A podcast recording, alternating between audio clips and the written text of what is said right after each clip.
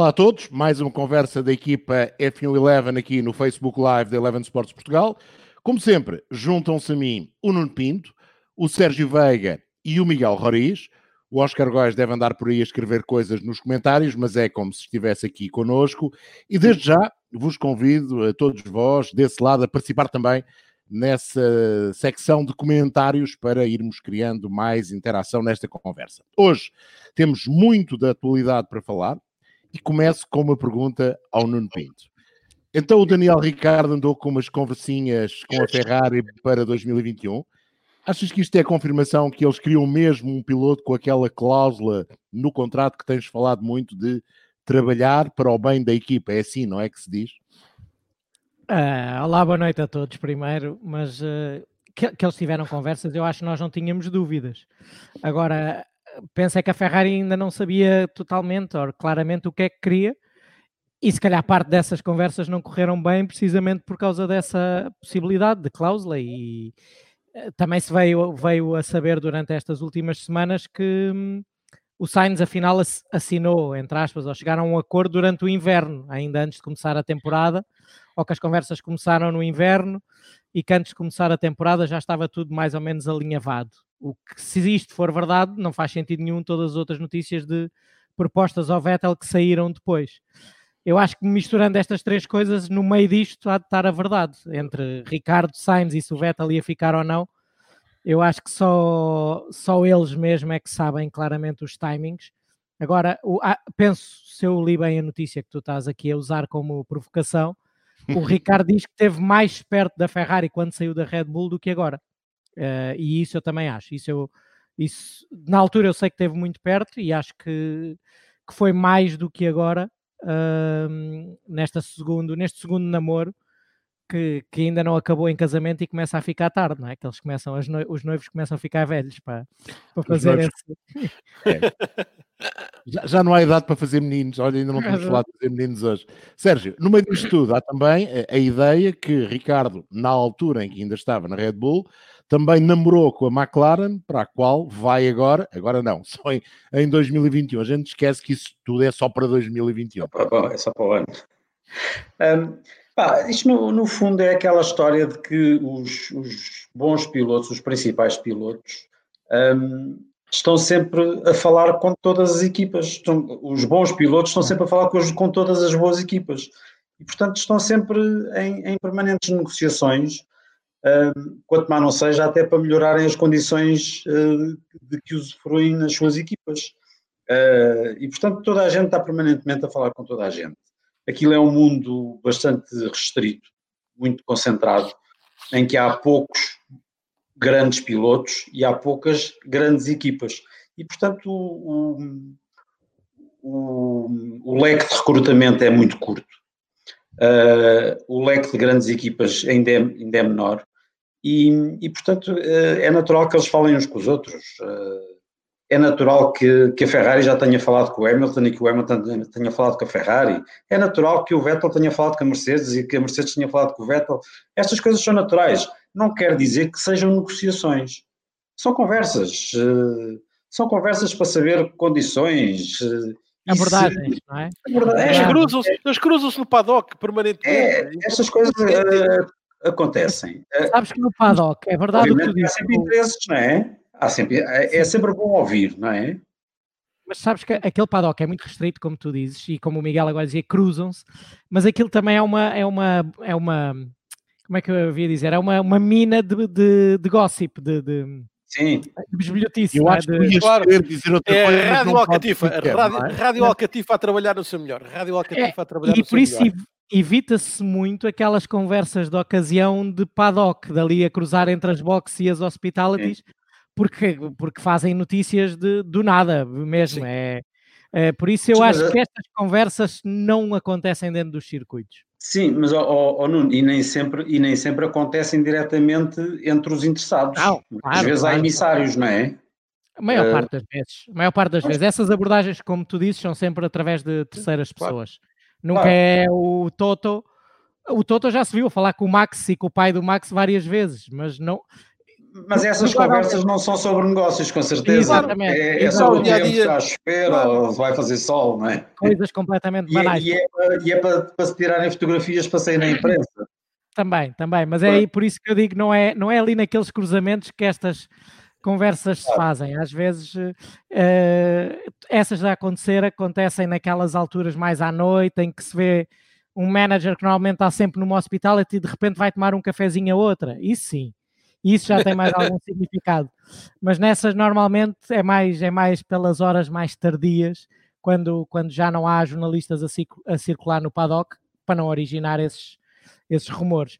Depois, a, depois acaba por ser sempre algum a, a, a, a pôr isso cá fora a dizer: Ah, eu ontem, eu ontem, assim como quem não quer a coisa, eu ontem tive, tive a tomar café na Mercedes, por assim dizer, sem querer. É? Sem querer. Ontem foi, ontem calhou, convidaram. O café da Mercedes é bom, percebe? O da Pirelli é melhor, mas lá ninguém. Ninguém, ninguém discute essas coisas, ninguém de tipo pneus.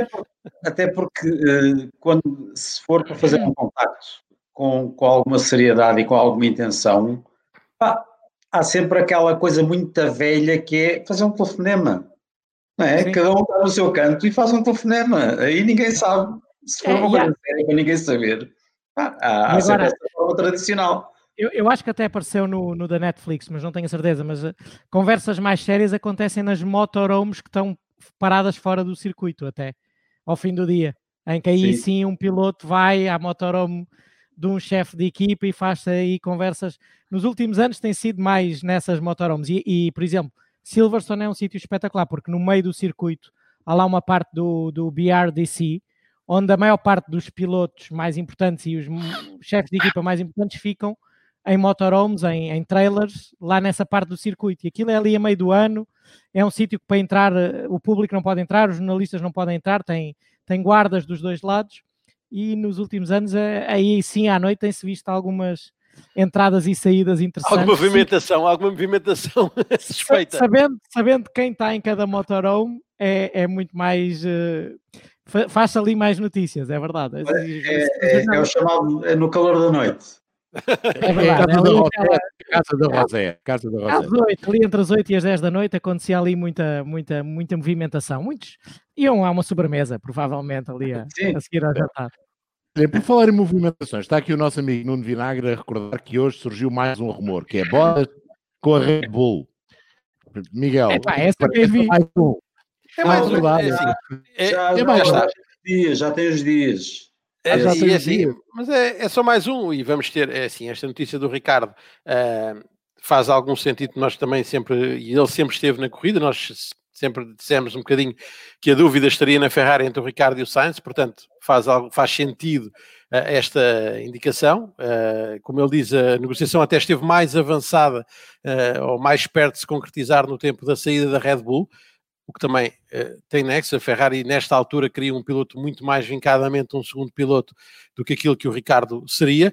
Em relação a Bottas, eh, se continuarmos nesta conversa de dança das cadeiras e de especulação, o Bottas pode sair da Mercedes para entrar o Sebastian Vettel e aí poderia mudar-se para a Red Bull. Mas o campeonato ainda não começou e já há toda esta especulação. É preciso movimentar os meios, é preciso criar notícia, é preciso que se fale um, e o Bottas estava um bocadinho no esquecimento, pode também servir para acicatar a Mercedes a tomar uma posição quanto à, à sua posição dentro da equipa, uma renovação do contrato, a confirmação daquilo que querem verdadeiramente dele, se é uma aposta e se ele vai ter um bocadinho mais de carta branca, o que eu tenho muitas dúvidas enquanto Lewis Hamilton eh, continuar pelas hostes da Mercedes, ainda assim parece-me que é sobretudo isso, uma notícia um bocadinho mais plantada para que haja reação da Mercedes numa tentativa talvez de lhe renovarem o contrato o mais breve possível, se calhar até antes de começar o campeonato.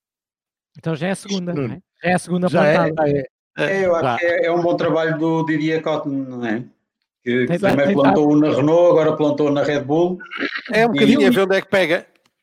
Eu li hoje uma notícia que tinha um título mais bombástico. Eu depois não li a notícia porque achei que o título não merecia muito mais, mas que era Toto Wolff quer botas na Renault, assim mesmo, quer botas na Renault. Vocês viram essa? É bom também. Não, essa não. Eu depois não abri e que aquilo não valia a pena. Mas era. Então, era... isso quer dizer que o Toto Wolff é o tal investidor para a Renault? Não, isso de certeza que não. Isso de certeza que não. Só faltava essa também. Mas podemos já pôr essa notícia aqui a correr. Toto Wolff vai comprar a Renault.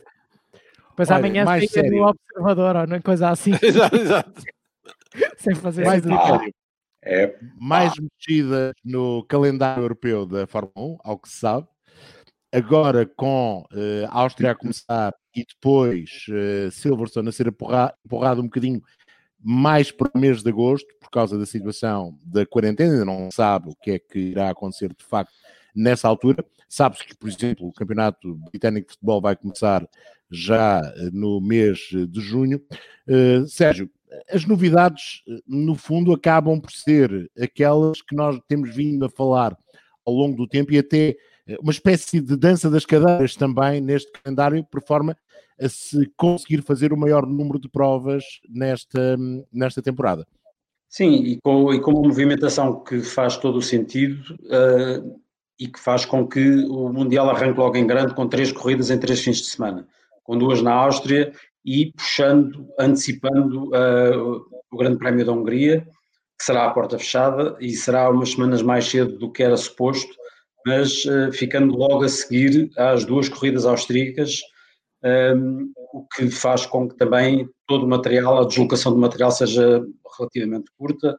Um, não sei, Zeltweg até, até Hungaroring, pode ser que o Nuno me ajude, mas serão talvez que 400 km à volta disso.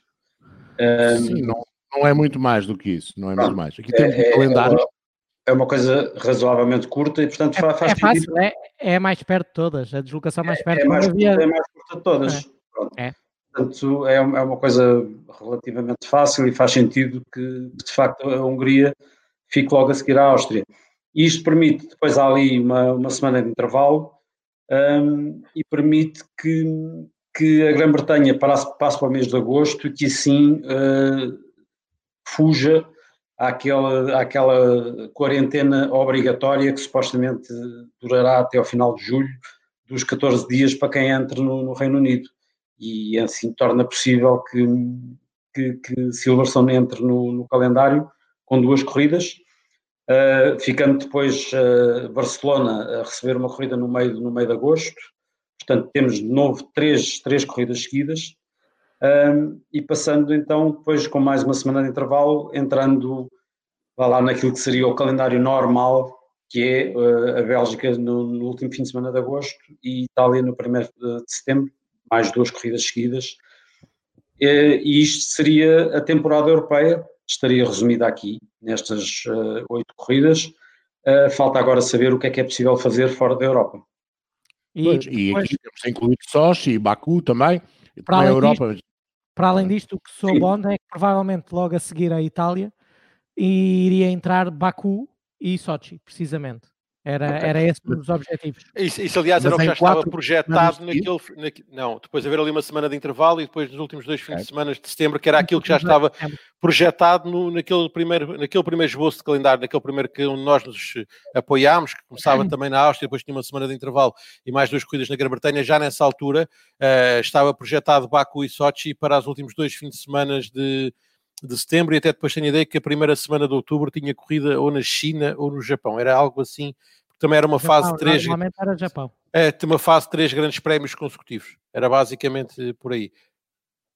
Com isto, Hockenheim volta não teria pode ser repescado e Zandvoort confirmou hoje que não há mesmo grande prémio em 2020. Uh, eh, o que não é propriamente uma surpresa, não, não haver grande prémio em Zandvoort era difícil encaixar Zandvoort neste calendário. Era, até por aquilo que nós já dissemos, eles estavam a fazer toda a força para serem a primeira corrida, basicamente, da Europa, e era aí que baseavam todo o seu investimento e toda a sua vontade, até e depois, para além disso, começar a arrastar Zandvoort para mais tarde implica um risco tremendo de, de, de más condições climatéricas e, e a meio do verão também é difícil até pela, pela circunstância de que aquilo é uma zona turística e balnear para, para os holandeses. Não sei se vai ser este ano ou não, mas era tradicionalmente era. Mas ah, acho que fizeram bem. É, é, é melhor adiar e pensar em fazer como eles queriam e onde, onde quando e da maneira que eles queriam uh, em 2021 do que continuar agora a arrastar e, e provavelmente até a impedir que o circuito possa ser rentabilizado com outras, com outras competições e com outras ações peço desculpa, promocionais, porque, por exemplo, mesmo antes das obras, Zandvoort era um circuito onde havia muita, muita ocupação em termos de comércio e indústria, e isso também dá rendimento ao circuito. Eu acho que eles agora, em vez de estarem aqui a pendurar, deixar tudo pendurado à espera de quando é que a Fórmula 1 poderia lá ir, preferiram já dizer e, e começar a trabalhar para uh, utilizar o circuito de outra maneira. É esta a minha visão, não, não, não tenho informação mais precisa na, sobre o que se passou com Zandvoort, mas, uh, por outro lado, este calendário, nós andamos aqui há três semanas a apresentar calendários diferentes porque é o que está a acontecer, não é? Não, ou este... inventamos este calendário. Não, não este é desta semana, este é fresquinho desta semana, para a semana este pode é, ser outro. Este é fresquinho desta semana, mas, por exemplo, como dizem, se as regras de Inglaterra mudarem, uh, como, estão, como estão a dizer que provavelmente as regras da quarentena vão ser revistas a, a cada duas ou três semanas, se não estou em erro, isto e, inclusive, o governo abriu a hipótese de a Fórmula 1 entrar mesmo numa espécie de regime de exceção, a realização dos grandes prémios em Silverstone. Não está fora regime, de casa. É, e esse regime de exceção pode ser revisto e uh, apertado ou ser mais permissivo de acordo com a evolução da situação, e é, e é por aí que estão. Agora, em termos de calendário, em termos de logística, isto faz muito mais sentido. Áustria-Hungria facilmente se desloca de um lado para o outro com pouca distância. O, o Sérgio perguntava-me, eu agora lembrei-me, acho que uma das vezes tivemos testes nos dois sítios, eu até fui de comboio de um lado para o eu outro. Fui, eu fui ver Google, e eu já fui ver ao Google, que eu estas coisas, gosto de saber, porque é um curioso da geografia, e são 420 km, são 4 horas e meia. De... Olha, vês, eu mandei 400, não falhei é. por muito. Exato. Eu lembro-me que estava lá com um piloto que o pai era um bocadinho chato e eu preferi ir de comboio do que fazer os 400 km uh, de carro com eles, porque íamos estar ali a falar do mesmo. Eu preferi ir de, de comboio e foi uma viagem muito gira da, da Áustria, precisamente até, até Budapeste.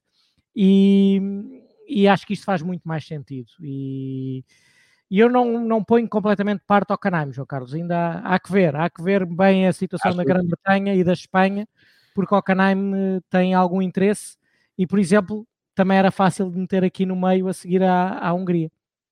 Sim, Sim ficava, também, ficava em caminho, não é? Ficava. Não, é vai, é, eu, é eu acho é que a única questão que eu acho é que a FIA vai ter que ter um deadline para tomar uma decisão.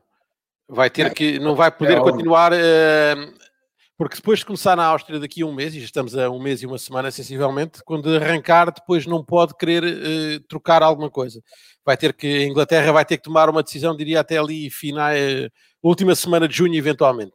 Mas pensa no última... caso de Spa, por exemplo. Spa pode perfeitamente sim. ser substituído por Hockenheim. Sim, sim, perfeitamente, aí sim. Se na Bélgica não, não estiver eh, tão controlada como na Alemanha. Anteontem apareceu uma notícia que o próprio, entretanto, o próprio Boris Johnson estava envolvido uh, a tentar desbloquear quaisquer problemas que aparecessem para tornar Silverstone possível.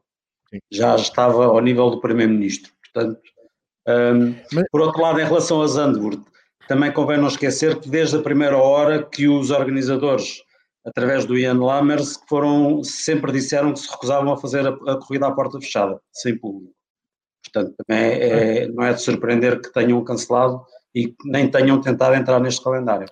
E deixa-me só dizer uma coisa, João, em relação aqui a um comentário que está no Facebook do Adolfo Vasconcelos, que dizia que estava admirado da Alemanha não entrar no calendário. A Alemanha não era suposto estar no calendário deste ano. Uh, houve aqui uh, algumas atualizações que depois de toda a pandemia poderia ter entrado uh, e havia aqui como um cenário de alternativa, mas a Alemanha não estava no calendário original. É verdade. E eu também acho que esta situação de haver 3 mais 3, mais possivelmente duas, mais duas, tem a ver com outra situação, que é eh, fazer três de seguida, só arrancamos para três de seguida se houver garantias, e depois há ali um hiato de 15 dias que permite deixar um espaço para baralhar se for preciso. Vamos supor, faz Áustria, Áustria, Hungria, e de repente a situação em Inglaterra por alguma razão muda, é mais complicado e há a hipótese de fazer então a deslocação para a Alemanha do Grande Prémio, talvez eh, fazer Inglaterra e depois não fazer Barcelona se a situação em Espanha estiver mais complicada. Eu penso que tem muito a ver com isto, este agrupar 3 mais 3 e se calhar depois mais 3 ou até mais 4 vai depender da data de Baku e da data de Sochi, que o ideal em termos de calendário era serem fins de semana seguidos a estes dois da Bélgica e Itália, mas se calhar é capaz de ser demasiado pesado para as, para as equipas. Entretanto, não, e é difícil, do... sabe, João? Uh, é, difícil, é muito complicada a deslocação de, de Baku para Sochi. É, é não, eu... porque tens que ir dar a volta a um sítio muito longe, não, não há maneira. Já tivemos esse problema uma vez para testar. Uh, mas ok, se houver os charters, mas mesmo assim é, é mesmo complicado ir de um lado para o outro. E, e Sochi tem sempre, é sempre mais fácil porque envolve menos preparação do que Baku, por isso eu acho que a decisão de Baku tem que ser mesmo tomada quando o campeonato começar, senão é, é, é mais uma prova a cair. Oh, Nuno, tu achas que Baku é um dos circuitos que se pode fazer mesmo sem público? Para já não tem muito público, não é? Tu, já, tu és, és, o único do, deste grupo que já lá esteve. Baku é daqueles circuitos, apesar de ser um traçado cidadão, que não será complicado Sabes? fazer sem público. Não, não é. E é assim, Baku tem muito público. Não, ao contrário do que parece, calhar as imagens de televisão não, não mostram. Exato. É, mas sabes porquê também? Porque muita parte do público está dentro da cidade e consegue ver da, daquelas pracetas, não tem, não é uma visão espetacular, mas muitos estão aí, nesses parques que há dentro da cidade, estão naquela marginal que há à frente, e muitas vezes não estão na bancada, porque a bancada é ao sol e estão um bocadinho mais atrás, porque é um parque com umas árvores e muito giro, e por outro lado, tens muitas varandas e muitos prédios onde se vê corrida, e aí sim, uh, isso podia continuar a acontecer, porque não, não são ajuntamentos de de, de, pessoas, por isso, de todas as provas, estou, estou de acordo contigo, seria que se calhar visualmente menos in, impacto negativo teria de não ter o público, porque tu normalmente já não o vês, mas existe muito, digo-te mesmo que existe mesmo, mesmo muito público em Baku durante, durante o fim de semana. Senhores, uh, deixo um bocadinho a vossa descrição. Vamos ao Conselho Mundial a aprovar o novo teto gasto. Antes vamos à situação Olha, da McLaren antes, e da Renault. Antes podíamos responder aqui ao João Alves, que pergunta se Barcelona a 16 de agosto, 16 de agosto implica três paragens para pneu com pneus duros. ou, ou, ou, ou asfalto a derreter, se calhar, não, é? não se sabe. Já Mas aconteceu é... em Spa, há uns anos o asfalto não aguentar. Isso era um tapete novo e mal colocado. Mas sabes que em maio também não, vai, não é fresquinho. Maio pois. em Montemelo já é bem quente, por isso será um bocadinho agravado o problema, mas Uh, já, já lá testei, não, não com este asfalto, mas já lá testámos a meio de agosto e não estava assim um calor nada especial, estavam 27, 28 graus e, e na pista estavam 40, não foi, não é, não é aquela, não é, não é a altura já mais quente ali naquele, naquele circuito das vezes que eu lá estive, não, uh, não acho que seja assim dramático, mas é, já agora é falámos em Baku e voltando a Baku, deixem-me fazer aqui um bocadinho de vendedor de enciclopédias. No fim de semana em que era suposto haver o Grande Prémio de Baku, que é o primeiro fim de semana de junho, eh, a Eleven Sports vai transmitir não só o Grande Prémio de 2019, como também o Grande Prémio de 2017, que para o Nuno Pinto tem uma importância significativa e vai ser uma transmissão que eu, o Nuno, o Sérgio e o Oscar Góes fizemos exatamente focado no lado do Nuno explicar aquele fim de semana que eu acredito fique na memória do Nuno Pinto para sempre. Bom, vamos então à, situação da McLaren. Sérgio, 1200 eh, despedimentos no grupo, 70 pessoas despedidas só na equipa da Fórmula 1 e algumas contas bem complicadas no primeiro trimestre deste ano 2020 para a McLaren enquanto empresa, não apenas equipa de Fórmula 1. Sim, uh, mas mas pelo hoje à tarde apareceram os números de, das contas da McLaren do primeiro trimestre, epá, e agora peço desculpa, mas tenho que me deixar ler, está bem?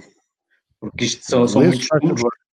Uh, estão em libras, epá, mas como isto são milhões, são tantos milhões, estar em libras ou estar em euros é igual, são milhões. É muito dinheiro.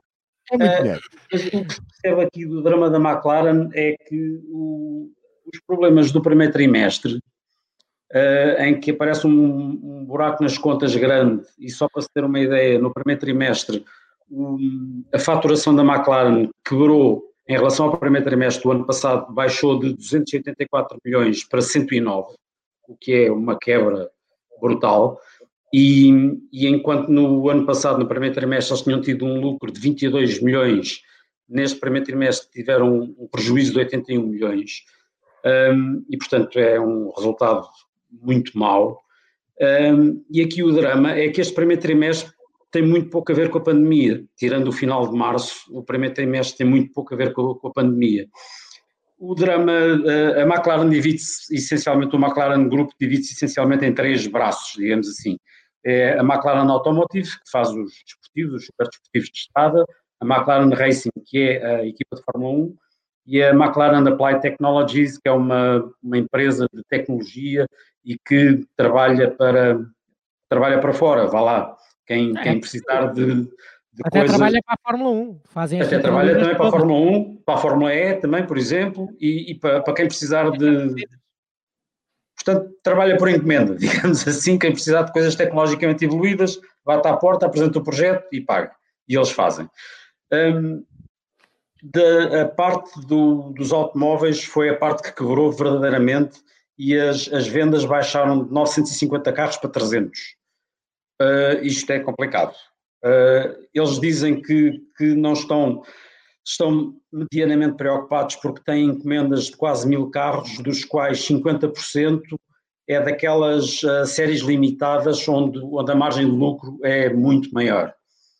Uh, por outro lado, a faturação da McLaren Racing, da equipa de Fórmula 1, baixou 4,4 milhões no período, no período das primeiras corridas, porque lhes faltaram a Austrália e o Bahrein. E, e por outro lado, também lhes faltou uma, uma receita que tiveram em 2019 e que não repetiram este ano, que foi a venda de três carros, três fórmulas históricos que eles tinham lá, e que lhes valeu 5 milhões de, de, libras em 2019 e que este ano não, não fizeram essa venda. Sim, por fim. 5 milhões por 3 deles? Sim, sim, é o que está na. É para se calhar, é. não é? Pois, tem que ser aqueles que não são mais valiosos, porque senão até eu tinha pensado nisso, não é? porque, não, como, tens esse pulmão todo para. Não, não é por aí, é porque como investimento, um Fórmula 1 com, a, com o historial da, de uma. Ah, McLaren, conforme, conforme por um exemplo, ganhador de título valoriza muito. Aqui há tempos o, aquele Benetton com que o Schumacher foi campeão em, 90, em 94. Mas é Benetton. Pá, foi, foi pouquinho, não chegou a um milhão. Não visto, conseguiu. visto quanto é que foi sim, o, mas Ferrari, Ferrari, Ferrari sim, quando é um Ferrari sim, pronto. Ah, mas tivesse, imagina, imagina que foi um, um carro David Coulter ou coisa assim. É. Pois, pois, é isso. Exato. Oval, não é? McLaren fechou uma coisa assim dessas, sim. Pronto. Pois, Michael Andretti, assim, uma coisa desse estilo. Só para terminar o relatório de contas, hum, a parte da McLaren do, do Applied Division também baixou 5,8 milhões, porque o ano passado parece que houve dois grandes projetos que, pá, que ficaram terminados o ano passado e que foram pagos o ano passado e que este ano não, não se repetiram. E, portanto, tudo, tudo quebrou e portanto eles estão, estão em, em, grandes dificuldades.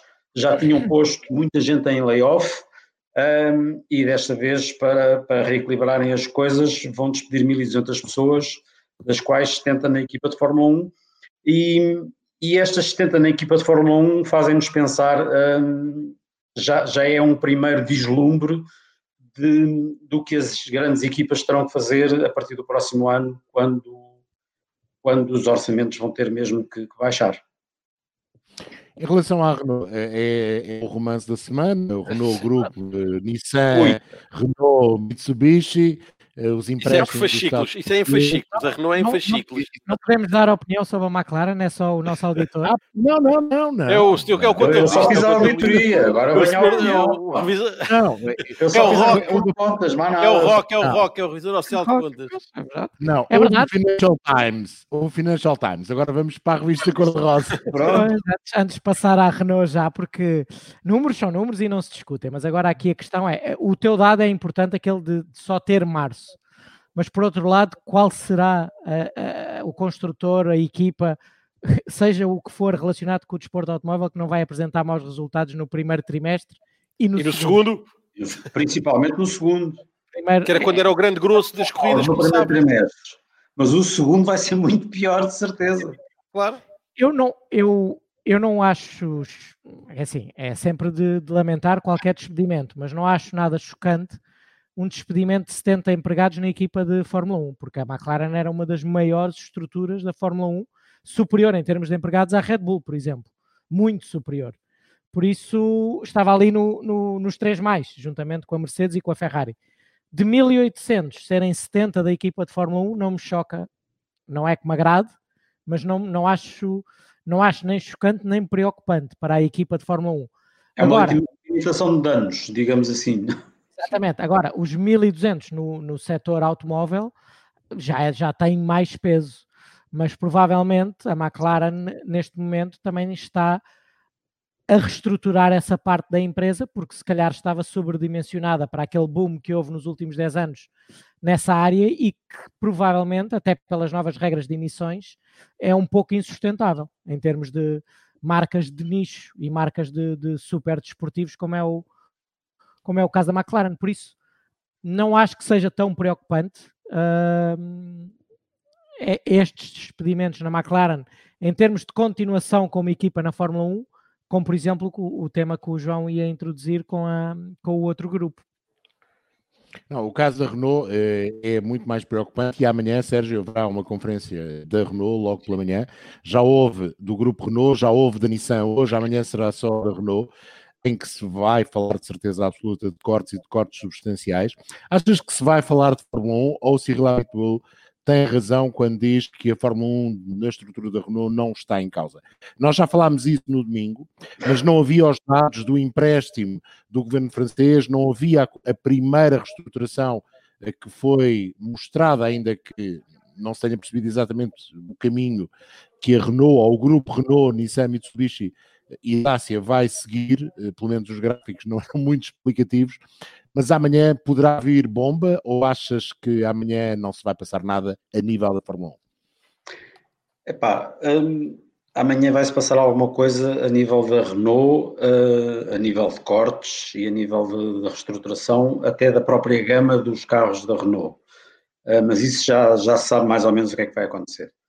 A nível da Fórmula 1, pá, uh, só, só te posso dizer uma coisa. Nós já vimos tanto disparate feito a nível de gestão da equipa de Fórmula 1 pelo Cyril Abitbull, eh, que eu já tenho uma teoria, acho que até já falámos aqui, que eu acho que o Cyril Abitbull sabe segredos muito graves, ou, do, ou do presidente Macron, ou de alguém colocado muito alto na Renault.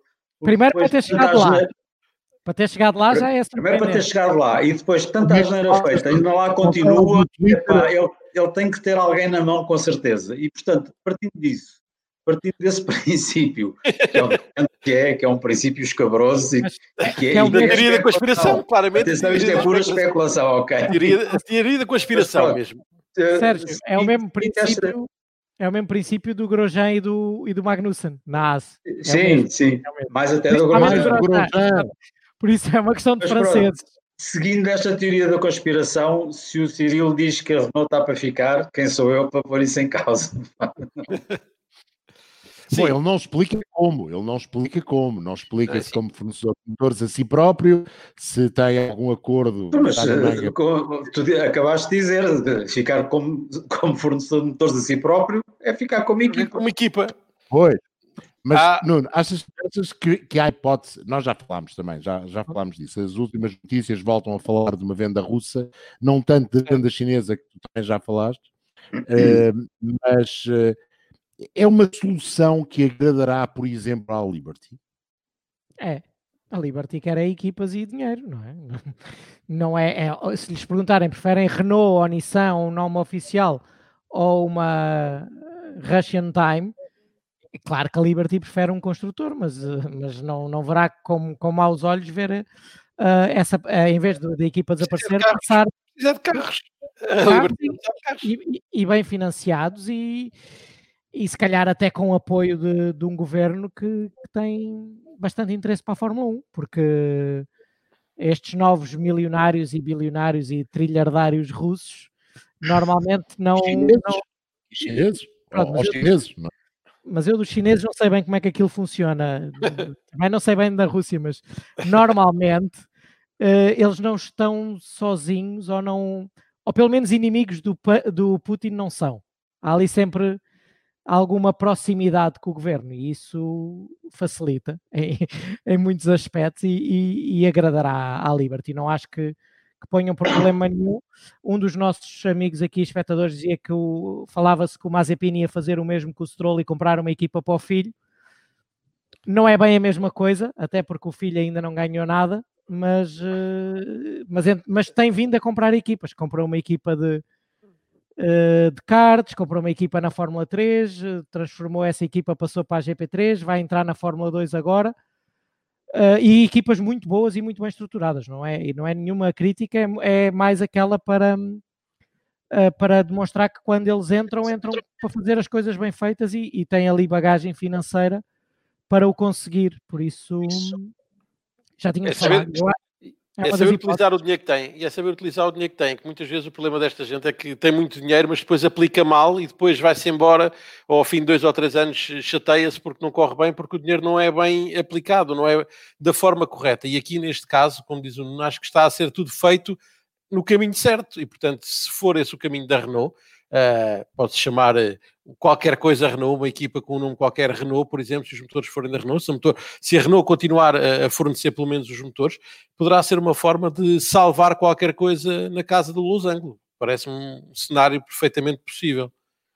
E duas estruturas, é um por exemplo, vão estar na Fórmula 2. Exemplo, uh, tanto os chineses exatamente. como os russos vão ter uh, equipas na Fórmula 2 e têm-se vindo a preparar para, para esse passo, por isso não são, não caem aqui de paraquedas, não são virgens à competição, sabem bem o que custa.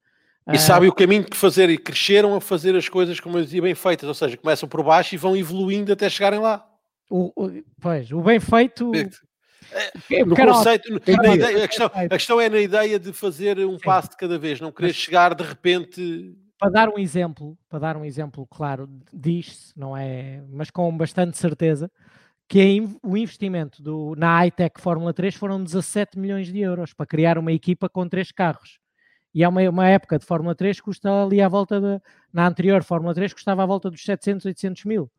Uh, normalmente tu multiplicas por 3 o que é um investimento para fazer uma estrutura.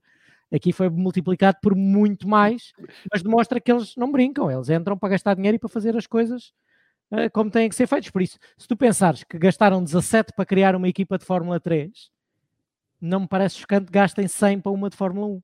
Assim, atirando. Gastem o, e, quando, e se calhar o 100 gastam para a de Fórmula 2, se calhar os 100 gastaram até para a de Fórmula 2. Se Ou, fizeram isso também aí passaram. Ou os 50, vá, os 50 no, no limite. Até porque tem dois pilotos, conseguem colocar o Mazepin e foram buscar um piloto para o ajudar, ou para o ensinar um bocadinho. Sim.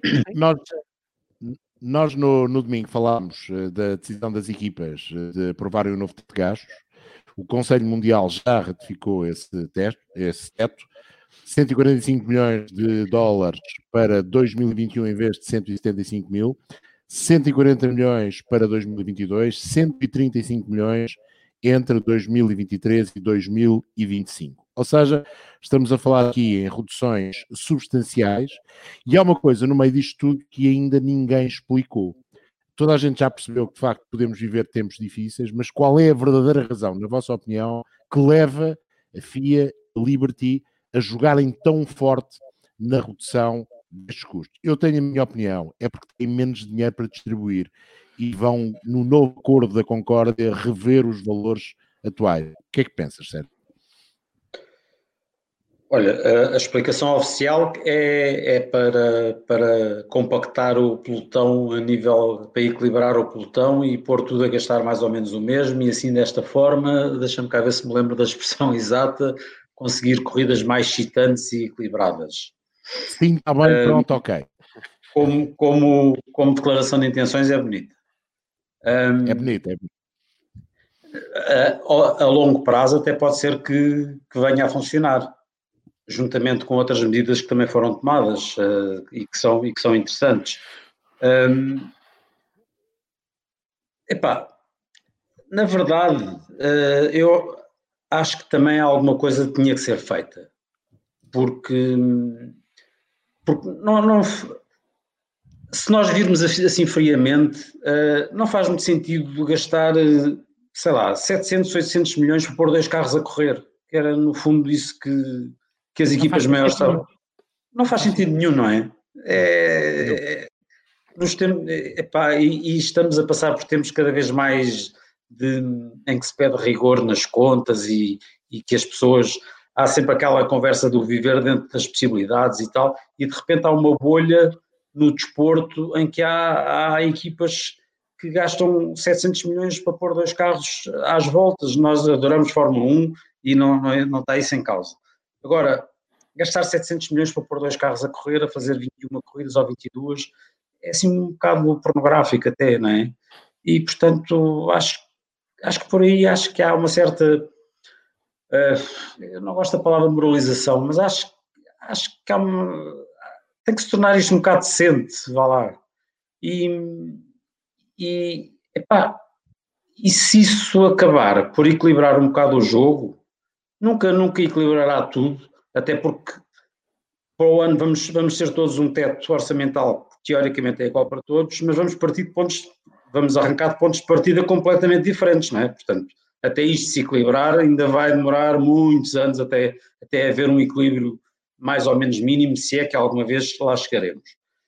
Mas, uh, pá, mas é um primeiro passo. Agora, se por trás disso há outras intenções, como tu dizes, epá, obviamente que isto quando mete dinheiro há sempre outras coisas por trás, como é óbvio, não é?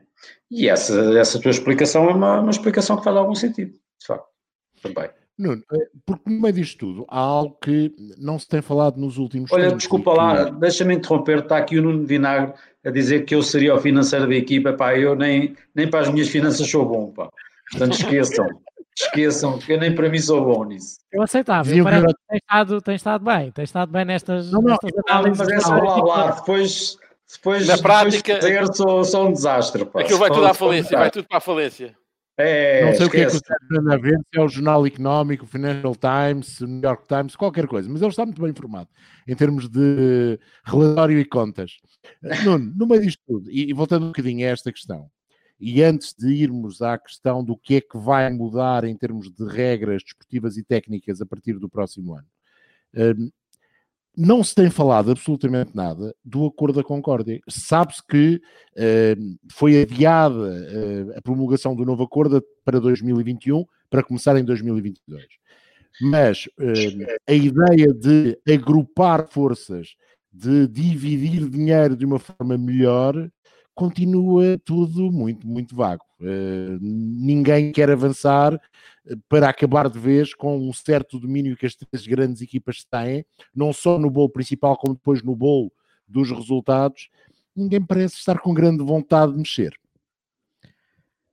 Eu acho que eles estão a preocupar com outras coisas de momento. E, depois, e essa guerra é para mais tarde, é para quando é para mais perto da altura da decisão. Mas por outro lado, eu, eu já acho que já tinha dito isto aqui antiga, anteriormente e concordo totalmente com o Sérgio. Eu acho que se não são precisos 500, 700 milhões de dólares ou de euros para se fazerem bons carros e boas corridas. Acho que se reduzirmos esses valores para metade, os carros não vão andar nem de perto nem de longe, metade mais lento, percebem? Vai, vai ser ali, vamos perder décimas, que, que, que para o espectador e para quem vê as corridas não, não, não vai fazer diferença. E se isto servir para, para ficar tudo mais competitivo, nós somos totalmente a favor. Ninguém quer equipas dominadoras. É muito giro ver uma equipa a trabalhar bem e damos o mesmo valor quem ganha a dominar do que quem ganha com uma luta muito cerrada. Isso tem, tem o mesmo valor. Mas eh, eu acho que isto, isto eu acho que esta situação do vírus, da, da, das dificuldades económicas, da crise que, que aí vem, e de não haver corridas foi o pretexto que era preciso para se tomar esta decisão e para fazer com que, as equipas aceitassem que deixasse de ser preciso unanimidade. Isto deu, tirou por um lado poder às equipas e deu a quem organiza, e eles precisavam disto também, para implementarem as regras de uma forma mais fácil, com menos discussão, com menos ser preciso 10 reuniões para sair-se da décima, ainda mais atrás do quando tinham começado, em termos da, da, da perspectiva de chegar a um acordo, foi isto. Foi isto que isto permitiu e se eu acho que é positivo. Eu acho que é mesmo, mesmo muito positivo. E, e agora entramos no. Se há duas semanas atrás eles nem aceitavam a Ferrari e a, e a Red Bull nem aceitavam o corte, agora já aceitaram e ainda mais do que estava inicialmente previsto. Por isso acho que as próprias equipas, e aqui também o grupo Fiat e a Ferrari, deve estar a olhar para as contas da mesma maneira que a McLaren olhou, não é? E não, não de forma tão grave, a Ferrari vende mais carros porque já estavam encomendados e estão a ser produzidos para vender, mas isto, isto tocou a todos, e, e à Mercedes também. e, e a Red Bull também, porque menos latas têm que estar a ser vendidas neste primeiro, na primeira metade do ano. Por isso, eu acho que ainda essa segunda discussão eu acho que vai ser mais acesa e vai ser mais difícil de chegar a um acordo. Mas eu, por outro lado, vejo com muito bons olhos as equipas terem ratificado e ter sido publicado pela FIA a parte regulamentar em que também tiram vantagem às equipas mais fortes. Não acredito que todos estejam a, a não se preocupar com isso porque estão a pensar sair. Podia ser essa uma das uh, argumentações da Mercedes de ok, nós aceitamos as reduções, deixa andar, deixa andar porque vamos embora. embora. Mas não pode ser para todos. Por isso eu acho que, para, para grande espanto, sinceramente, começa a haver aqui se calhar algum bom senso por parte das equipas em trabalhar conjunto para oferecer um melhor produto, mais competitivo, mais, mais... com distribuição mais equitativa entre equipas e mais barato, fazendo um melhor espetáculo, porque isso será um dos segredos do, para o futuro da Fórmula 1, na minha opinião. Eu, o que eu acho é que... Deixa só... Deixa-me só lançar aqui um, um, uma, um tema mais. O Gunter Steiner vem dizer que acredita que tudo isto, esta racionalização de custo, pode trazer novos construtores à Fórmula 1. Eu acho que o Gunter Steiner está um bocadinho otimista mais a, a curto prazo, mas se calhar, como o Nuno disse, e eu concordo com ele, Miguel, no futuro poderá mesmo trazer, se for possível demonstrar, é possível fazer um carro ganhador na Fórmula 1 a gastar se calhar um terço daquilo que as equipas de topo estão a gastar nesta altura, tais 600 milhões, 650 milhões, já ouvimos tantos números um, que a Ferrari e a Mercedes gastam para estar no topo da Fórmula 1. Concordas ou achas que ele está demasiado acho, otimista? Acho, que, acho que isso é um, é uma visão que, que tem algum fundamento, que poderá de facto acontecer, mas tem que ser numa altura em que se comece basicamente do zero, e isso poderá ser o ano 2022, mas eu não vejo, por exemplo, depois desta crise, muitos construtores interessados em chegar em 2022 ou com capacidade para chegar em 2022. Porque, mesmo havendo reduções, as melhores equipas vão continuar a ser melhores equipas e vão continuar a ter vantagem do conhecimento que já têm atrás de tudo o que já, tudo o que é o manancial de informação. E elas são melhores por alguma razão, porque trabalham melhor, não me parece que seja obviamente que o dinheiro ajuda em muita coisa e que naturalmente ter mais dinheiro permite mais horas de túnel de vento, que é uma coisa que vai ser reduzida agora, mas ainda assim eu não me parece que se, hoje, se amanhã ficassem todos com 145 milhões que uh, a Mercedes começasse a perder e que a Williams viesse a ganhar. Não acho que seja uh, uma coisa não está diretamente relacionada com a outra, na, na minha opinião. Acho que ajuda a equilibrar e, sobretudo, vai ajudar a partir de 2022 se as equipas conseguirem todas sobreviver até lá e se não houver nenhum mortal encarpado à frente nessa altura, quando por alguma razão possa haver mais dinheiro para distribuir ou que possa de repente, possam as equipas de repente entender que têm outra capacidade financeira, que entretanto o vírus passou e que demos uma volta na economia e que as coisas eh, se voltaram a equilibrar. E, e, depois é preciso também que uh, esse controle seja muito rigoroso, porque, uh, como já falámos aqui de outras vezes, as equipas com mais capacidade e com mais capital podem rapidamente, e com estruturas de, de outros departamentos, podem tentar o dinheiro da Fórmula 1 começar a passar por uh, outros, como faturas e como contas de outros departamentos, e portanto isso às vezes, para acontecer, como digo, tem que ser com muito, com muito rigor, chegada de novos construtores eventualmente 2022, mas precisávamos que a economia tivesse um grande boost em 2021 e mesmo assim eh, um novo construtor se calhar já não tinha muito tempo para montar um projeto desta dimensão logo para 2022, porque entrando uh, com o novo regulamento já em andamento, quem entra atrasado já não vai conseguir recuperar o tempo de atraso. Posso dar um exemplo? Sim, vai ter um novo construtor em 2021. Ah, está bem. Martin está bem. Ah, só disse que vai está, praticamente, está praticamente falida como construtor de carro. exato, exato. Por isso essa a lógica da coisa. exato. Mas para dar um exemplo. CEO e um rapaz muito competente, temos de dizer. É verdade. É, é mesmo. Só opiniões. É. Olha, uh, mas para dar um exemplo, para, para, para, para, dar, para dar lógica a isto dos números. Antes de, de haver a crise na, na, na Force India, uh, por isso vamos pensar ali em 2016, é? 2016, 2017, a Force India com um orçamento inferior a 100 milhões de dólares, a 100 milhões de euros, mas vamos para 100. Quando a Ferrari e a Mercedes tinham 600, a Force India fazia um carro que terminou em quarto no campeonato e que não andava a muito mais de um segundo dos Mercedes com um orçamento de 100. E a Williams, com um orçamento de 120, 140, fazia um carro que andava a 2 segundos e meio, 3. Por isso, concordando totalmente com o que o Miguel diz, o dinheiro não é tudo. Né? É a maneira como se usa e a estrutura que se tem. E, e, às vezes um projeto sair bem ou mal, mas eh, o que eu digo é, se nós pensássemos numa Fórmula 1 competitiva com o nível da Force India nesse ano de 2016, achávamos que era mau, porque os carros andavam pouco? Não. Era um segundo do, eram segundos que gastavam seis ou sete vezes mais. E é por aí que temos que trabalhar, é por aí que se calhar as equipas vão ter que entrar em gastar mesmo naquilo mais essencial. E é óbvio que depois não tem aquele desenvolvimento durante o ano. O Force India desse ano foi igual da primeira à última corrida, praticamente, enquanto os outros 200 desses milhões é para, para pequenas pecinhas que lhes dão centésimas em cada corrida e que são precisas para ganhar campeonato. Pois, calma, usadas. Exatamente, fazem-se asas e asas e asas para, para confirmar que nunca são usadas e, e custam muito dinheiro. Eles vão conseguir fazer carros bons mais baratos.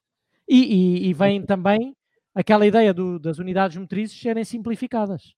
Exatamente, é isso, era isso que eu ia, ia só, só a partir de 2021. Não, isso mais para a frente. Eles dizem que as unidades Sim, só para 2025. Mas até lá, os desenvolvimentos do motor vão ser substancialmente reduzidos. Eh, vai haver quartos na aerodinâmica e vai haver uma escala de possibilidades de alterações aerodinâmicas que têm a ver, por ordem inversa, com a classificação no campeonato. O que me parece interessante, vamos ver o que é que isso resulta na prática. Vai haver redução nos testes de motores vai haver apenas um tipo de motor entre 2021 a 2025, ainda que haja a hipótese de um sistema de tokens, que é uma coisa que eu não gosto muito e que não deu bom resultado em determinada altura, não uh, há muitos anos, e vamos ver como é que vai funcionar uh, desta feita. Chassis, caixa, peças da unidade híbrida completamente congelados, ou seja, vai haver aqui alguma revolução técnica, vai haver uma diminuição do desenvolvimento a todos os níveis, Sérgio. Sim, olha, eh, a parte que eu, que eu achei mais interessante foi a parte da aerodinâmica. Eh, parece-me uma parte bem interessante para tentar equilibrar, em especial, uh, por acaso tenho pena que, que a coisa entre, entre assim muito de mansinho e só em 2022 haja, haja diferenças bastante maiores, porque se fosse já em 2021 estas diferenças grandes, era, era, era mais interessante porque implicava, tinha uma grande implicação no desenvolvimento dos carros novos para 2022. De Mas aí forma, eles nunca aceitariam, Sérgio. Eles nunca pois, aceitariam. Pois, admito que sim. Mas de qualquer forma é, é interessante. Um, posso ir outra vez aos números? Já que. Vai. Não, isso tem de ser explicado por números. Isso tem de ser explicado por números. explicado por números. E, portanto, isto, a, a, a história é a seguinte. Uh, neste momento há uma limitação de testes que, grosso modo, uh, as equipas só podem fazer 320 testes num conjunto de 8 semanas. 320 testes. Um, epá, agora, vê lá se me consegues ajudar. 320 testes é e CFD. É? As duas coisas. Portanto, podem fazer 320 testes. Isto, grosso modo, são 40 testes por semana, é o que as equipas podem fazer a partir de 2021, um, as equipas são escalonadas, de primeiro ao décimo lugar. Eu penso que há dois escalonamentos por ano, não é? No princípio do ano e a meio do ano. E, e portanto, uh, quem estiver em primeiro lugar pode fazer muito menos do que quem estiver em último lugar. Uh, só para se ter uma ideia, uh, quem estiver em último lugar pode fazer 112,5% destes testes, o que significa que em vez de 40 por semana poderá fazer 45 testes por semana. Quem está em primeiro lugar só pode fazer uh, eh, 90% dos testes, ou seja, em vez de 40 pode fazer 36 e quem está em segundo lugar pode fazer 92,5, portanto pode fazer 37. Portanto, quem está em último lugar pode fazer 45, quem está em primeiro pode fazer 36 por semana. É uma diferença de 9 testes por semana. Em 10 semanas são 90 testes uh, aerodinâmicos. Uh, isto tem influência para, uh, para a evolução dos carros, nomeadamente de 2022, que terão uma aerodinâmica completamente nova. Para 2022, esta diferença amplia-se muito. Uh, e, portanto, quem está em décimo tem direito a 115%, ou seja, tem direito a 46 testes por semana. Quem, tem, quem está em primeiro só tem direito a 70% de testes e, portanto, em vez dos 46 do último, só tem direito a 28. Aqui sim já é uma diferença bastante grande. E, portanto, se estamos a falar de uh, tetos financeiros semelhantes, portanto, gastos iguais, para uh, possibilidades de testes, número de testes diferentes, já há aqui uma amplitude de possibilidades de trabalho interessante. Agora, o que é que eu vejo aqui que pode dar cabo, um bocadinho dar cabo disto? É a história dos carros cliente. Ou seja, se uma, se uma Alpha Tauri correr com o Red Bull, um, a Red Bull tem ali muitas horas a mais também uh, de, de borla, passa a expressão. Se, acontece. se nós virmos este ano, uh, em relação, por exemplo, ao Racing Point, não é exatamente o, o Mercedes W11, mas pronto, tem, tem ali algumas, algumas semelhanças. Se isto fosse aplicado este ano, se calhar a Mercedes também podia usar alguns, alguns estudos da Racing Point. Uh, o mesmo se passa em relação à Ferrari e à AS. Uh, há, portanto, há aqui muito, numa fase em que se fala cada vez mais, fala não se fala, porque, porque é proibido falar, digamos assim, mas, mas é que é, é, é, é, evidente que há carros cada vez mais semelhantes entre, entre as três grandes equipas e as equipas. qual é que era a solução, se calhar? Era mesmo aceitar a venda de carros clientes e manter só os números para um projeto. É uma hipótese. Era uma hipótese. Há os puristas da Fórmula 1 que defendem. Aliás, mas faz parte mesmo da, da regra da Fórmula 1 que cada equipa tem que construir o seu próprio carro, não é? Mas eles Isso podem construir o seu próprio carro desde que lhes seja dado o projeto. Há uma maneira de de contornar. Uh, sim, é semântica, isso é um bocado semântica. Não, é? se chama construir. É? Vem um kit e eles colam, faça a expressão. Para, é? Para ti é montar, para mim é construir. Pronto. É semântica, era o que eu vos dizia. Não, mas fundo, era, se calhar era tornar menos era tornar menos cinzenta uma área que agora é muito cinzenta. Muito Sim. cinzenta, eu percebo. Vamos pôr o W11 vendido à Racing Point, o conjunto W11 Mercedes W11 Racing Point com outro nome qualquer, tem direito a X horas, X testes uh, disto e daquilo e daquilo outro. É. Perfeitamente é. aceitável. Mas lá, lá está. Uh, vai acabar com uma área cinzenta, verdade, mas vai uh, ter uh, sempre o lado de crítica dos grandes puristas da Fórmula 1 que acham que é tudo feito do zero e é tudo novo. Mas esta é uma Fórmula, 1, é uma Fórmula 1 nova. O que nós estamos mas... aqui a falar é uma Fórmula 1 nova. Por outro lado, tu se calhar podias. Não é? Muito, é, é muito interessante. Muito Eu acho que é muito interessante e se calhar tu até podes chegar a um momento da Fórmula 1 em que tens 10 equipas ou, ou, ou 12 em que são 6, 5 ou 6A e 5 ou 6B, assumidamente. E se calhar, e se calhar a coisa tornava-se menos dúbia e mais competitiva, porque eu, eu gostava de ver a Toro Rosso com o carro exatamente igual à Red Bull. E depois eram as pessoas de cada equipa, seriam as pessoas de cada equipa que fariam a diferença, mas a, a matéria-prima era igual, mas só dois. Eu não quero, eu não quero indicar, não quero uma Fórmula 2. Mas não me chocava eh, esta questão. Por outro lado, eu, eu acho muito interessante a regra, acho também muito interessante a possibilidade da, das horas serem revistas a meio do ano, porque isso permite, se calhar, alguma recuperação Sim. às equipas que, que começaram com menos horas e que perderam um bocadinho de competitividade. Acho que a lógica está toda lá. Agora a questão é, pondo os números do, do, do, do Sérgio, as 26, uh, os 26 testes da Mercedes 28, com a equipa que tem 28, sim. são mais eficazes 20, que os outros 70 são mais eficazes que 46 da Williams, isso claro. eu garanto mas da antiga. Agora isto é um processo, eu acho que este é o caminho certo para a coisa se equilibrar mas vai demorar, não é assim a parte técnica mais a parte financeira são importantes para esse equilíbrio. E relativamente à, à, situação de termos apenas um tipo de motor desde 2021 até 2025, ainda que haja algumas peças que possam ser mudadas uh, com o tal sistema de tokens, uh, o, que, o que é que vocês. Isto vai, deixem-me usar a expressão, vai baralhar pouco, mas vai criar a ideia que o investimento na parte da unidade motriz poderá ser mesmo mais reduzido e vai ajudar às contas. É, deixa o Miguel agora, o Miguel é, tem falado. É assim, ah, é eu acho, eu acho, eu acho que, que, sim, que vai ajudar claramente às contas e até eh, numa perspectiva e entroncando naquilo que o Gunter Steiner dizia, tentar chamar se calhar novos construtores uh, para a Fórmula 1, se a partir deles souberem e houver a garantia que desta redução e que é apenas uma unidade motriz poderá ser um caminho precisamente para trazer mais gente para o campeonato. Uh, eu acho que me parece ser uma boa lógica, mas cá está, precisa sempre de ser muito bem controlado.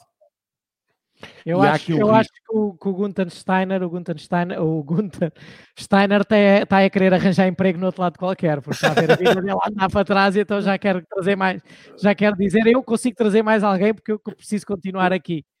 Uh... Naquela zona de Itália onde ela era original, não há nenhum construtor, mas é que tem, só se for a Steyr Push, vem, que é ali da zona, não é? Pode ser. Nem sei, nem sei do que é que foi esse palavrão que tu disseste, o que é que é, mas pronto, tudo bem. É uma marca. E também, e também austríaca, que convém agora na Fórmula 1 ser austríaca. exatamente. E está ali ah, perto da casa dele. Eu, eu percebo a tua brincadeira, mas tens razão, mas tens razão, isso aí, sem dúvida nenhuma. Outra, outra situação que há aqui também uh, que falar tem a ver com este. Desculpa, desculpa interromper. Um, há uma coisa, no entanto, que, que, convinha ser bem esclarecida, que é uh, aquela parte de, de, do congelamento da suspensão e da transmissão e do chassi. Um, como é que vai ser feito no caso da McLaren? É vai ter um novo ano? Não, tem, tem uma. Há, há de ter. É novo, não é ter outro. Aquilo é preciso. Não, aquilo basicamente é: tu podes manter a coque e a frente e tudo o resto vai ter que ser mudado. E mesmo a coque com a refrigeração é diferente. Pois. Mas é, é um trabalho é. do caralho. É. é. Portanto, é a única equipa que tem o privilégio de poder, no fundo, não é bem fazer um carro novo, mas é praticamente fazer um carro novo. Ok, pode estar obrigado a manter a coque, que é uma mas coisa sabes, fundamental sim. no carro. Mas... mas sabes que não é, um, não é um privilégio. Não vejo nada como um privilégio. Não, eu, eu, também não, eu também não, porque pode, pode ficar ali uma coisa um bocado atamancada, não é?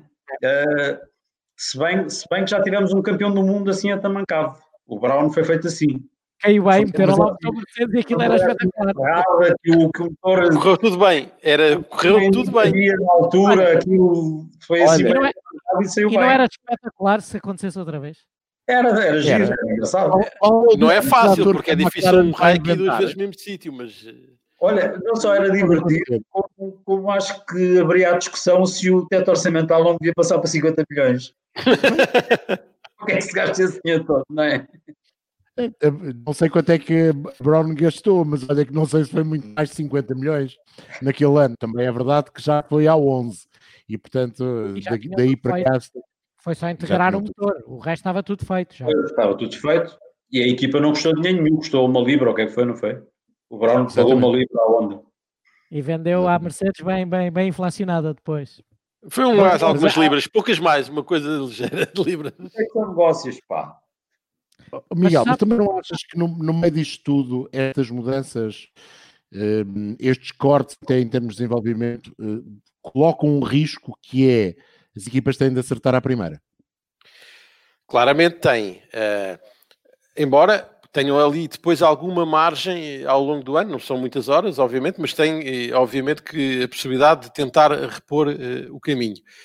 Acho que, que, vai ser um risco, mas uh, se estiverem todos de acordo, se assumirem todos que, que vai ser assim, que é, o jogo é igual para todos, uh, não me choca. Uh, obviamente que quem acertar logo à primeira, quem tiver de base logo o melhor caminho, parte uns passos à frente. E isso às vezes num campeonato na Fórmula 1 faz alguma diferença. Mas vamos ver como é que cada um encaixa e quem é que tem depois os melhores engenheiros eh, a conseguir trabalhar. Eu continuo a achar que as melhores equipas acabam sempre por, no final do dia, ter sempre alguma vantagem, porque por alguma razão uh, têm, por princípio, eh, os melhores profissionais a trabalhar uh, debaixo da sua asa. E isso, hoje em dia, é, é sempre uma mais-valia. E, portanto, uh, acho que isso poderá ser no final uma vantagem para as equipas mais fortes, embora concordo que vai, vai haver aqui um caminho para, para toda a gente. Sabes uma, uma coisa que, que eu queria dizer acerca disto é uh, eles não têm todos que acertar logo à primeira, João Carlos. A ideia é essa, mas nem sempre acertam. É. Mas, mas, a, a pressão é exatamente igual. Eu digo-te uma coisa: o, é.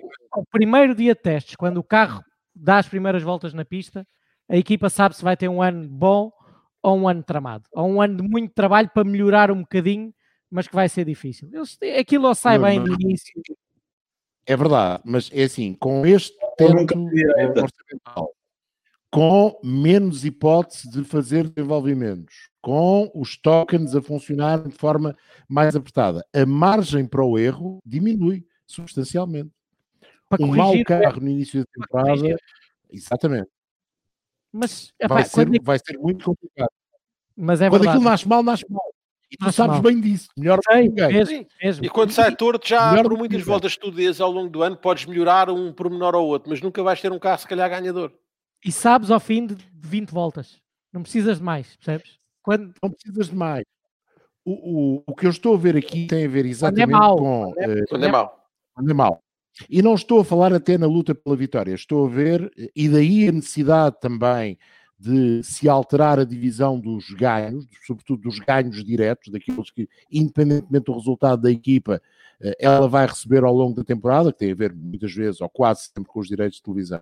Também tem a ver com isso, porque quem começar mal uh, erra e a, e a penalização por errar, em termos depois de dinheiro para o ano a seguir, vai ser muito pesada. E a margem para, em vez de ficar em décimo, tentar ir para o oitavo, fica ali um bocado complicado de hum, arranjar espaço para desenvolver o carro. E essa é a minha única dúvida relativamente a estas novas regras. Concordo na sua grande maioria, acho que é difícil de eh, verificar se está tudo a correr bem.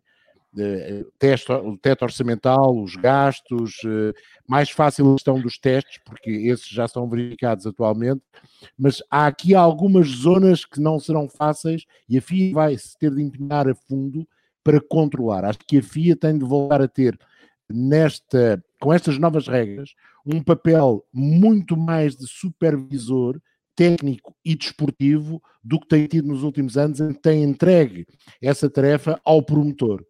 Isto só funciona se o promotor e a FIA fizerem frente comum para verificar tudo com muita atenção e com penalizações fortes para quem não uh, cumprir. O promotor Olha, é um dos grandes interessados, que assim seja. Pois é, pois é. Mas... E as equipas também. Eu, eu acho que aqui não vai haver. É, é demasiado arriscado e é demasiado mau para, o, para, para a competição se tu tiveres a cada ano uma equipa a ser penalizada por não estar a cumprir as regras.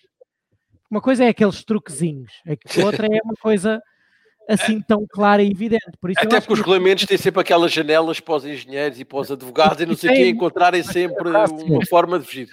Têm muito mais essas janelas, os regulamentos técnicos, que os desportivos. Certo. Por isso é que eu acho que a coisa pode ser controlada. Não vai ser fácil e tem que ser ainda muito estudado e muito bem explicado. Mas não, não vejo assim um grande.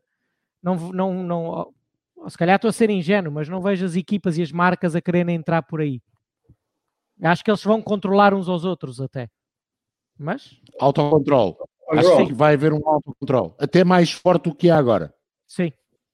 E que se calhar esta situação que aconteceu com a Ferrari em nível dos motores e a forma como tudo foi misturado e baralhado e dado, também é um bom exemplo para a situação não se repetir. As equipas vão estar mais em cima sou capaz de concordar contigo. Sou capaz de concordar é uma contigo. Hipótese, é uma hipótese, não é? é, tu estavas, é a, estavas a falar na, na, necessidade da FIA controlar mais uh, dois dias depois da FIA ter anunciado a criação, de um, a criação de um site para se fazer queixinhas de, de, soubermos que alguma coisa está a correr mal.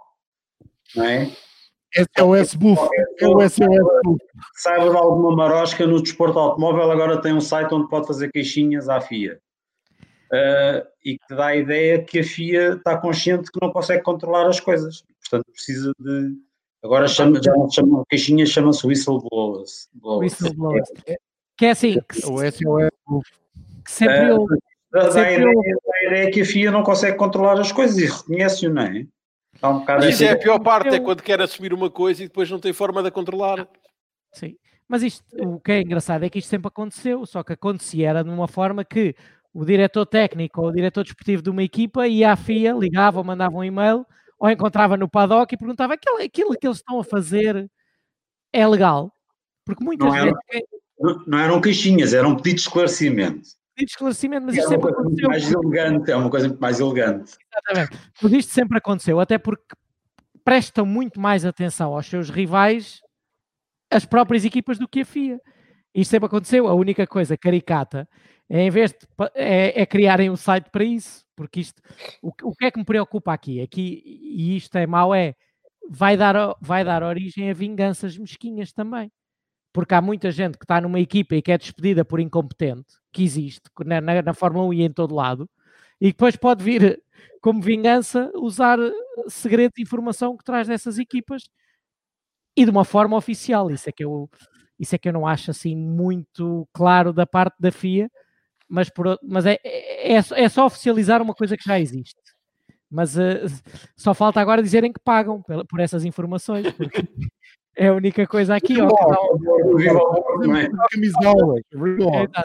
ou que dão bilhetes grátis ou, ou, convites para quem, para quem der informações que depois venham a verificar. É, vai, é, é daquelas coisas que eu acho que não é só para Pois, e que é ainda pior. Que é ainda pior, isso então ainda é mais grave. Mas eu acho que eles devem vão repensar isto e vão pôr isto de uma maneira um bocadinho mais elegante. Não, Ou não. É, Como é que isto pode ser mais elegante? Explica-me.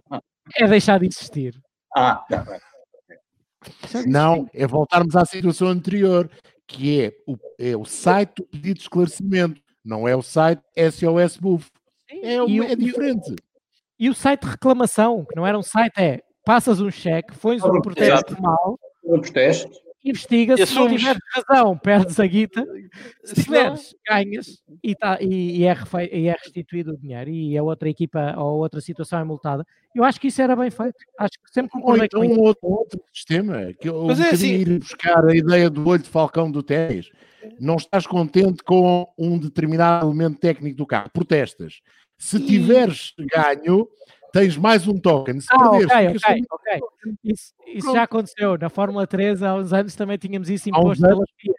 Tínhamos, tínhamos uh, isso era para a parte esportiva. Podíamos reclamar X incidentes. E era três, acho eu. Podíamos pedir esclarecimentos se não fosse investigado pela direção de corrida. E Mas convém que a FIA saiba Convém que a FIA saiba como é que descalça a bota, se não é como o Grande Prémio do Mónaco ano passado de Fórmula 2, que a FIA não sabia como é que havia descalçar a bota. Exatamente. Fê, meteu os pés para as mãos até ao pescoço e a seguir ficou de pés e mãos atados. Vocês têm razão, mas nós não sabemos o que é que acabamos de fazer isto. e, portanto, estão, aqui os nossos, estão aqui os nossos amigos a dizer: se derem bilhetes grátis, alerta já. Tenho imensa informação confidencial na minha posse. não tenho medo de outro diz o Paulo Santos. E o, o David Cruz diz: visitas ao paddock com credenciais É e, e, ficavam bem vistos. Era daquelas que eram bem Exato. Não, é, esta decisão da FIA é no, mínimo, é no mínimo estranho. Lá vamos nós aproximando-nos do final, temos mais 15 minutos, mais ou menos, para, para a conversa. Ainda há aqui alguns temas um, para falarmos. Uh, e um dos temas. Esta, eu acho que não vais entrar por aí, mas é uma resposta rápida. Na, estavam a perguntar a Miguel: Fórmula 2 e Fórmula 3 é este calendário que foi aqui mostrado. E, e depois, depois, será teoricamente o Bahrein, o Bahrein é, uh, aliás, uh, a Fórmula 2 irá a Baku e a Sochi, uh, como já estava eventualmente previsto, pelo menos Sochi tudo apontava para isso, a Fórmula 3 também, e depois era ao final do ano no Bahrein e Abu Dhabi. Exato. Mas no Bahrein e no Abu Dhabi vai também a Fórmula 2 e a Fórmula 3? Sim, sim. A Fórmula 2 e a 3 sim. iriam sempre ao Bahrein, ao Abu Dhabi é que só estava previsto ir a Fórmula 2 e há a possibilidade de ir a Fórmula 3. No último calendário que houve das Fórmulas, havia a possibilidade da Fórmula 3 ir ao Bahrein. Pronto. Okay. Quem falar alguma coisa da Racing Point e das notícias do Toto Wolff, compra isto, vende aquilo. Hum, não há nada de não há muito isso, não, há nada, já falámos. Não há notícia, não há nenhuma notícia nova. Não há notícia. Eh, então, talvez uh, o despedimento do Daniel uh, é capaz de dar aqui um, dar uns, 10, uns bons 10 minutos de conversa. Então podes começar, fazes por favor. Epá, é, é, é, aquilo que nós, eu acho que nós já falámos nisto há três, há quatro, há cinco semanas, fomos dando uns pouquinhos e houve um, um dia em que eu uh, me revoltei um bocadinho mais contra o, o virtual e a, e, e, e, a mania de, de, não é mania, de, uh, o, o exagero, o exagero e o nível a que se pôs. E ficou comprovado mais uma vez esta semana. Ponto número um: o que o fez não é correto. Se queria, e, e, eu acho que ele merece ser penalizado principalmente por ser burro. Não,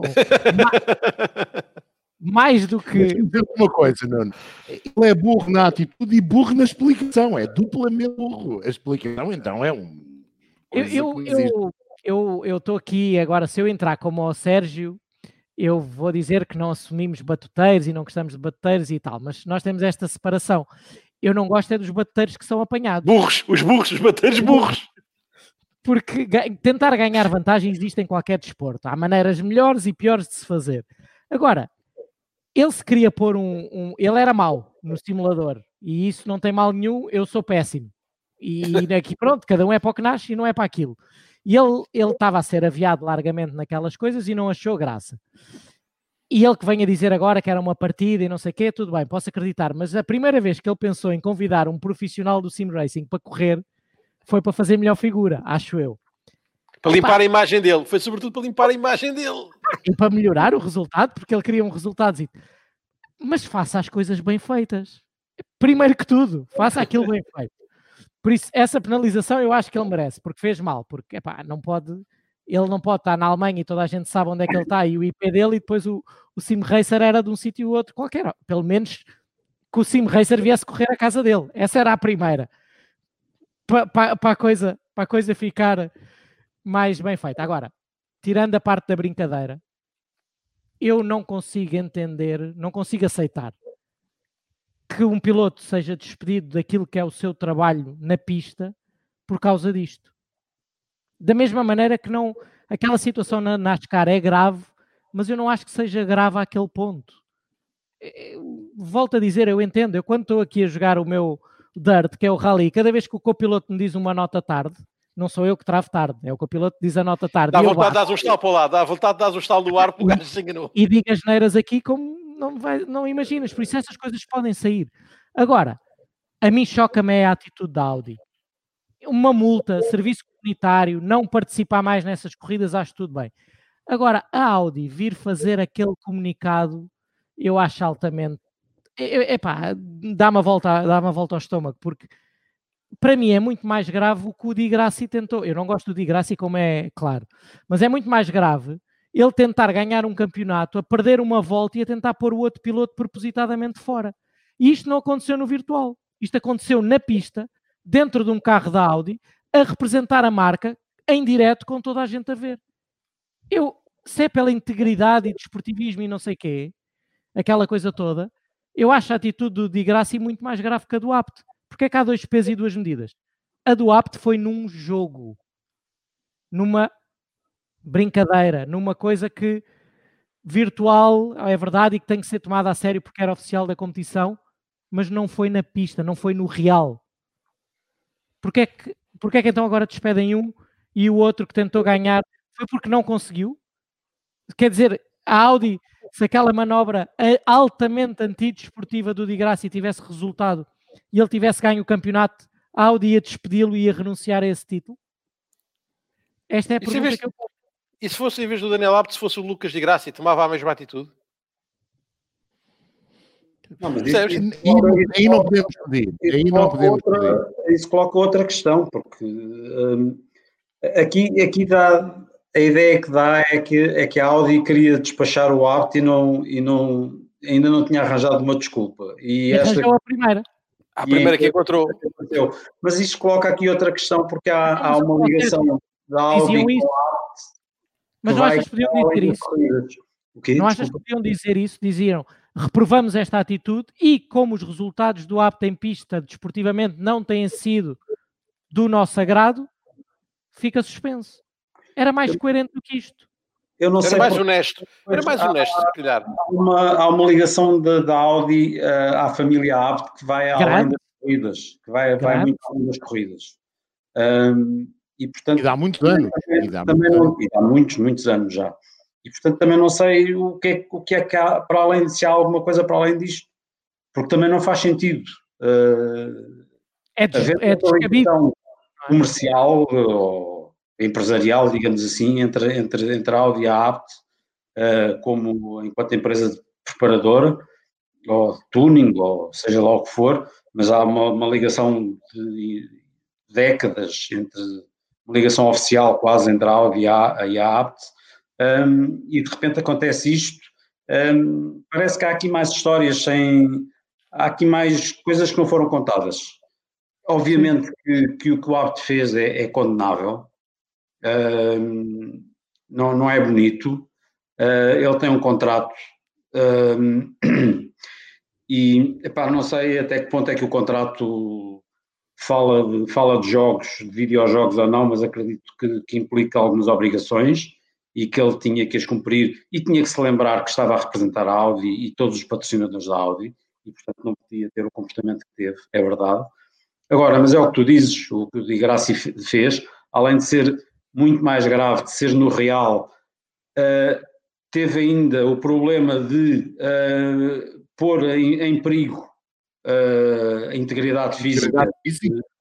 Claro. Não é? Epá, e, e aí, aí são coisas reais, não, aí não se brinca, não é?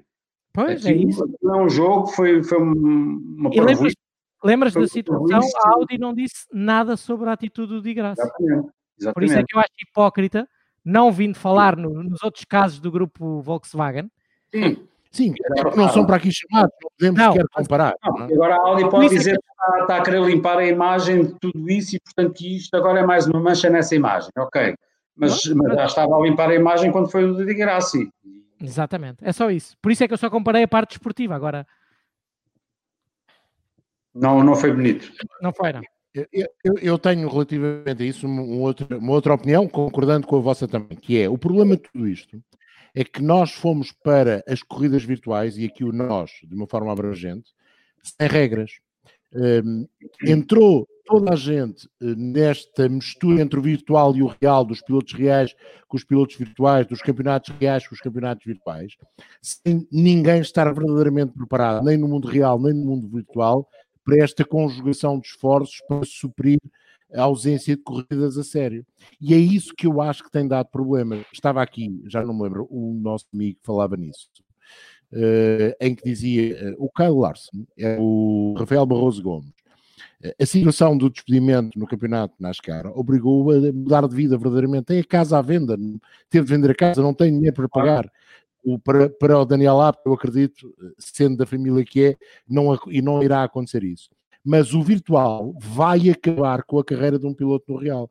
Não vamos aqui dizer que o Apt fez uh, algo de pouco, muito, mais ou menos errado, já o dissemos que de facto não concordamos. Agora, toda esta situação está a ser extrapolada de uma maneira que me parece pouco real e muito virtual, usando outra vez analogia entre o real e o, e o, virtual.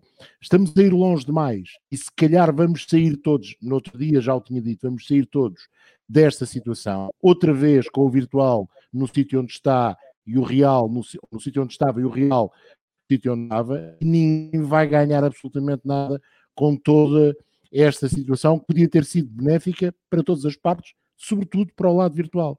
É isto, eu, eu acho que os escândalos das corridas do virtual onde estiveram envolvidos, verdade, pilotos do real e não tanto pilotos do virtual, porque os pilotos do real é que são profissionais, os do virtual também há alguns, mas não são tão conhecidos como os do, do real. E portanto são facilmente os pilotos do real mais levados a criar escândalo eh, a nível global. Esse é o problema maior. E, e, esta decisão da Audi, eu concordo contigo, eh, Nuno, percebo o lado empresarial da Audi, percebo o politicamente correto que a Audi tem de manter, mas a, a, aquilo que tu disseste relativamente à atitude do Lucas Di Grassi nessa temporada de Fórmula E é totalmente verdade. E agora tem um peso para uma medida menos uh, grave, muito mais pesado do que tiveram nessa altura.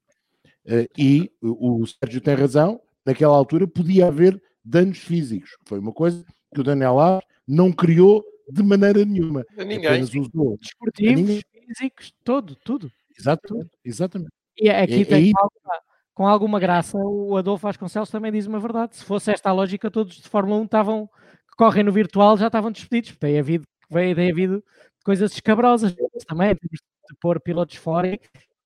Mas e o Grande Prémio de Mónaco foi Isso é este virtual Grande Prémio de Mónaco. É para ver essa ligeireza até.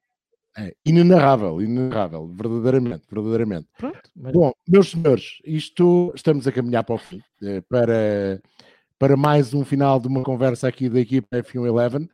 Eh, já sabem que vamos voltar no domingo e, e no domingo vamos ter uh, um convidado. Já não é a primeira vez que temos um convidado, mas pela primeira vez no próximo domingo vamos ter uma conversa a duas línguas. Uh, vai ser uma conversa em estrangeiro.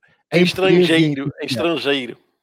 Com um convidado muito especial uh, que eu vou deixar ao Nuno até porque foi o Nuno que tratou do convite, e ainda bem, uh, temos essa sorte de poder contar com a ajuda do Nuno. Nuno, quer ser o nosso convidado no domingo? Vai ser a duas línguas, mas muito semelhantes, e vai ser basicamente em portunhol. E vai ser o senhor que é o, que põe a cabeça aqui dentro deste capacete, deste já não, mas um semelhante. Vamos, tivemos a ideia de convidar o Daniel Runcadelha, uh, piloto DTM, piloto dos GTs, campeão da Fórmula 3, vencedor de Macau, correu contra todos, quase todos os jovens pilotos que estão na, na Fórmula 1 atualmente, correu contra alguns pilotos portugueses também muitas vezes e ainda corre.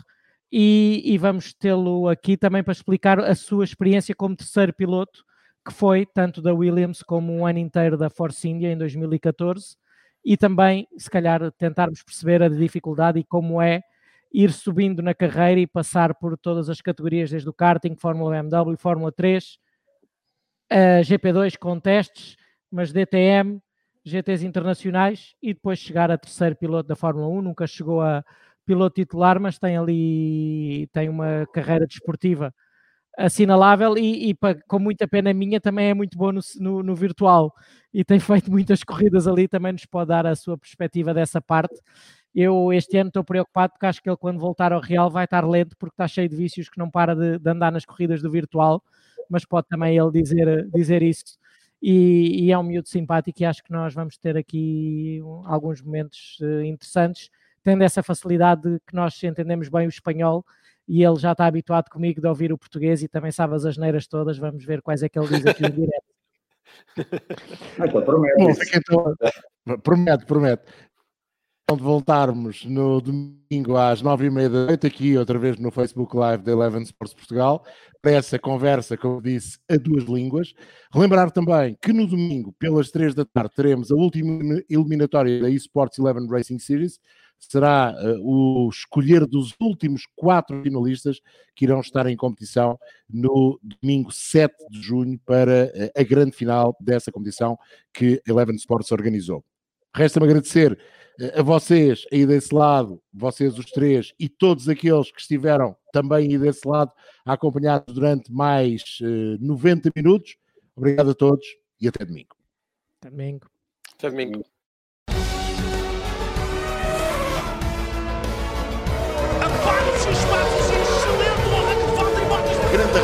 americano.